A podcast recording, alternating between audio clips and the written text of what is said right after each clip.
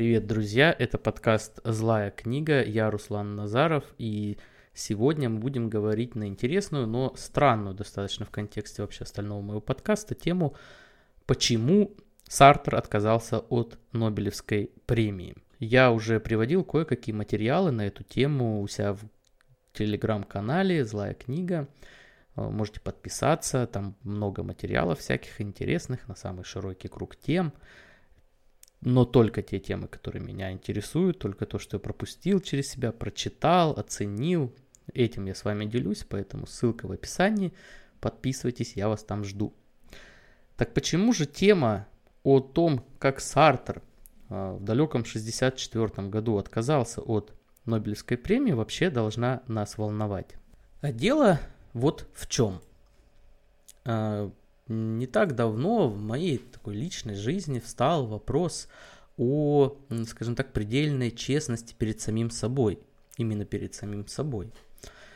А, когда нужно ответить для себя четко на вопрос о том, а, какую дорогу ты выберешь, и будешь ли ты обманывать себя дальше или признаешь вещи, которые достаточно очевидны, стали на каком-то этапе, но раньше ты их не замечал – и вот этот вопрос о предельной честности к самому, по отношению к самому себе, внутри себя, он э, как-то так и вызвал у меня воспоминания о том, что же сделал Сартер в 1964 году. И поэтому я решил с вами именно этой темой поделиться, а о том, что же там происходит внутри меня, я расскажу как-нибудь в другой раз. И если вообще будет это интересно, пишите в комментариях, интересно или нет. А, но сейчас давайте сначала пройдемся по фактам, а затем э, коснемся вопроса того, что же это все значит. Итак, в 1964 году Нобелевский комитет в конце октября объявил о том, что Сартер станет, стал лауреатом а, Нобелевской премии. Ну, вы сами понимаете, насколько это значимое событие. Однако Сартер отказался. Он сделал публичное заявление, мы его еще коснемся – и, естественно, тем самым он вызвал бурю эмоций. Но там еще есть еще небольшая предыстория.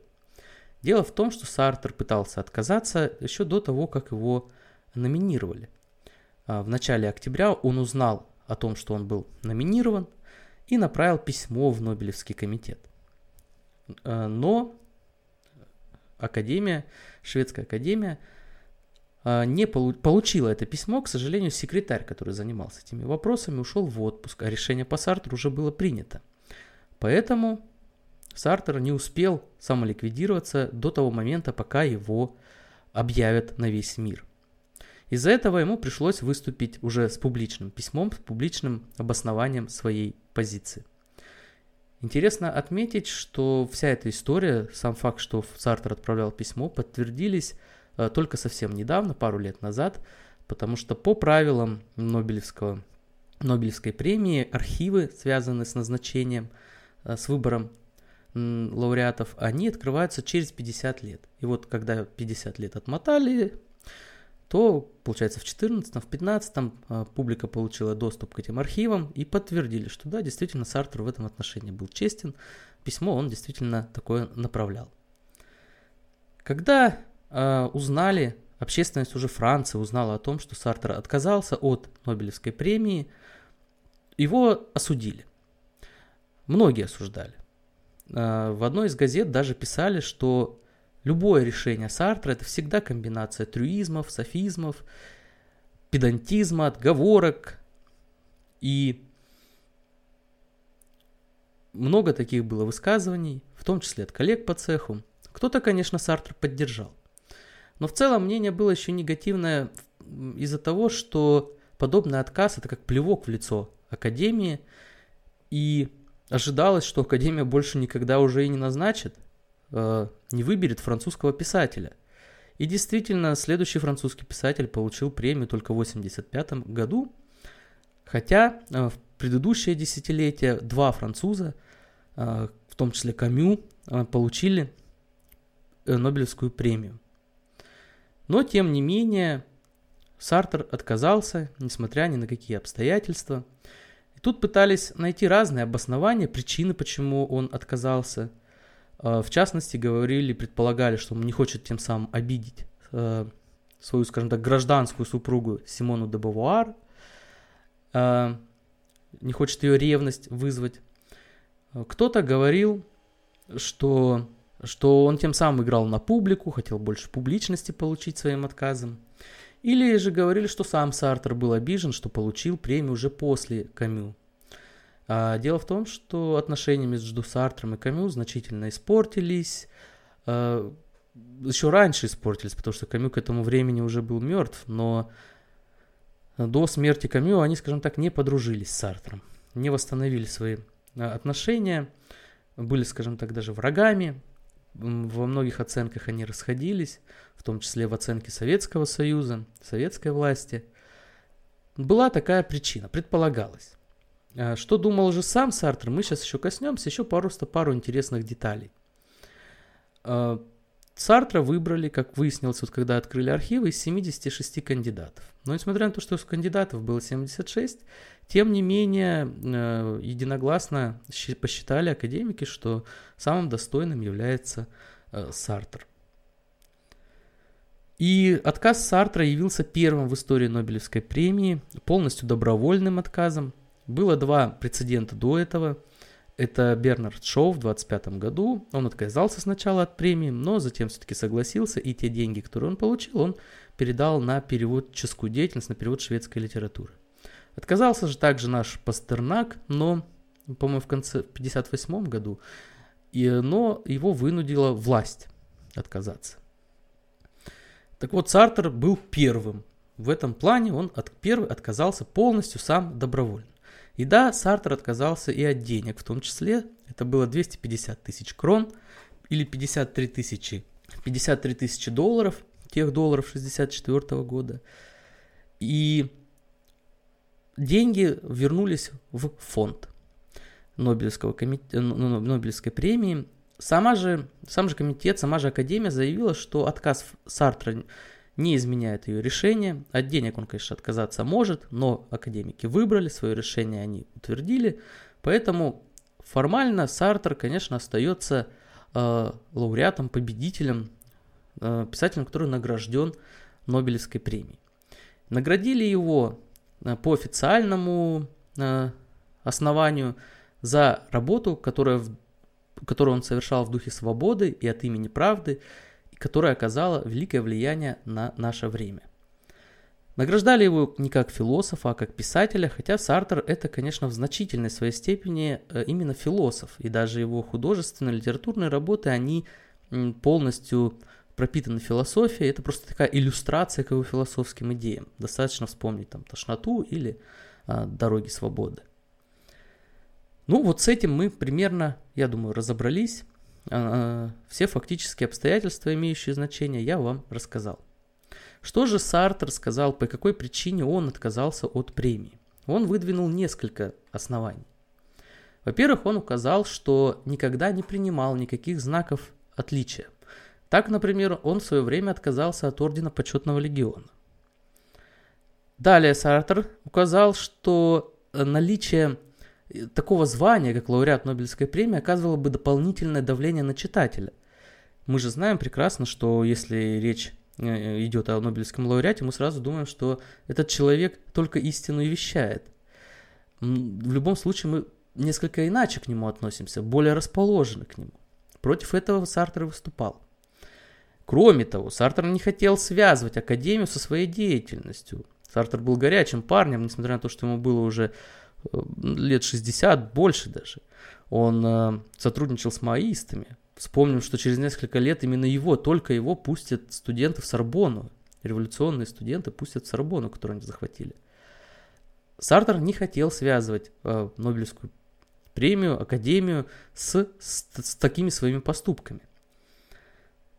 Сартер, Сартер написал, что писатель не должен позволять превращать себя в институт, даже если это, как в данном случае, принимает самые почетные формы. Кроме этого, Сардер указал, что премия была политизирована даже против своей воли. Э, премию не, премии не наградили, например, э, одного из величайших поэтов Южной Америки, Неруда, Или не дали премию Пастер... не дали премию Шолохову.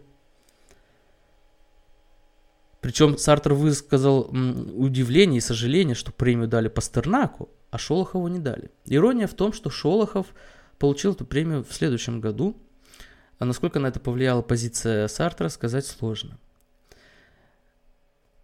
В итоге мы получаем, что Сартер не хотел связывать никого э, своей, скажем так, персоной. И здесь мы наталкиваемся на тему свободы. Раз каждый должен... Пафос философии Сартра в том, что все свободны.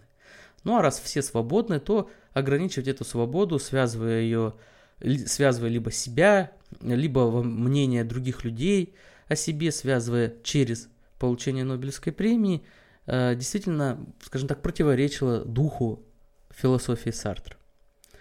Но как, на мой взгляд, это все выглядит на самом деле? Когда читаешь эту историю о Сартре, то вспоминаешь сразу сцену, когда Антуан Ракантен, герой «Тошноты», романа Сартра, э, встречался, ужинал в ресторане с героем, которого называют самоучка в этой книге, и где Ракантен выступает против гуманизма который олицетворяет самоучка. И выступает Сартр в лице Ракантена против такого гуманизма по той причине, что этот гуманизм лицемерен. Ракантен говорит самоучке в один из моментов, что вы любите людей, сидящих за соседним столом, но вы даже не удосужились обратить внимание, как они выглядят, составить о них какое-то мнение. Вы любите человека в принципе, но не конкретного какого-то человека. Где-то в русской литературе есть высказывание о том, что э, наш интеллигент любит все человечество, но готов убить соседа за то, что он хлюпает супом. Именно это имел в виду Сартер. Сартер требовал в своем романе предельной честности. Это же касалось и философских каких-то вопросов, таких онтологических. Предельная честность от бытия привела к тому, к знаменитой сцене в парке, где э, Ракантен видит как склазит лак а, с мира и обнажается его внутренняя сущность. А, здесь маленечко теоретически я не прав, не сущность обнажается, но, но движение мысли примерно такое. Мы убираем всю ту мешанину, которую мы думаем как про мир, и этот обнаженный мир предстает перед нами. Вот этот пафос раскрытия, пафос разоблачения, что людей, что э, бытия. Этот пафос Сартер обращает и к себе. Будучи по своим воззрениям и даже где-то по своим действиям революционером, конечно, революционером так, как он это понимал, Сартер не мог принять премию. И это очень лестно, когда ты, тебе дают Нобелевскую премию. И деньги тебе тоже были нужны. У Сартра не было никогда собственных даже квартиры. И он рассматривал вопрос, э, хотел принять все-таки премию, чтобы взять деньги и отдать революционным организациям. Но, тем не менее, он не пошел против себя. Он с этим пафосом разоблачения прожил до последнего дня. И в этой ситуации он тоже э, мужественно принял, принял отказ, если можно так сказать. Тем не менее, э, не все поняли его отказ. Но, на мой взгляд, это очень важный пример того, как должен действовать человек. Если мы считаем что-то правильным, если мы дошли до этого правильного своей головой, мы не должны даже на минуту подчиняться каким-либо обстоятельствам. Конечно, в жизни моей или моих слушателей таких обстоятельств, как Нобелевская премия, э, нет и не предвидится. Но соблазн у Сартра был велик.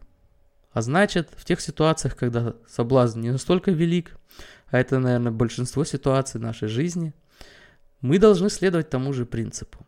Если мы во что-то верим, если мы в чем-то убедились, мы должны идти до конца и быть честны перед собой. Даже если где-то нам нужно признавать свои ошибки, мы должны эти ошибки признавать и идти вперед. И здесь вспоминается образ Камю, который не был другом Сартра.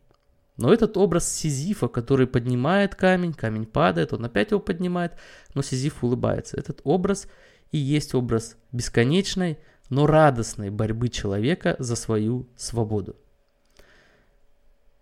Надеюсь, что этот выпуск был для вас полезен. Спасибо, что прослушали. Еще раз призываю вас подписаться на мой телеграм-канал. Злая книга, ссылка будет в описании. И надеюсь, скоро вас там увидеть. Спасибо, до свидания.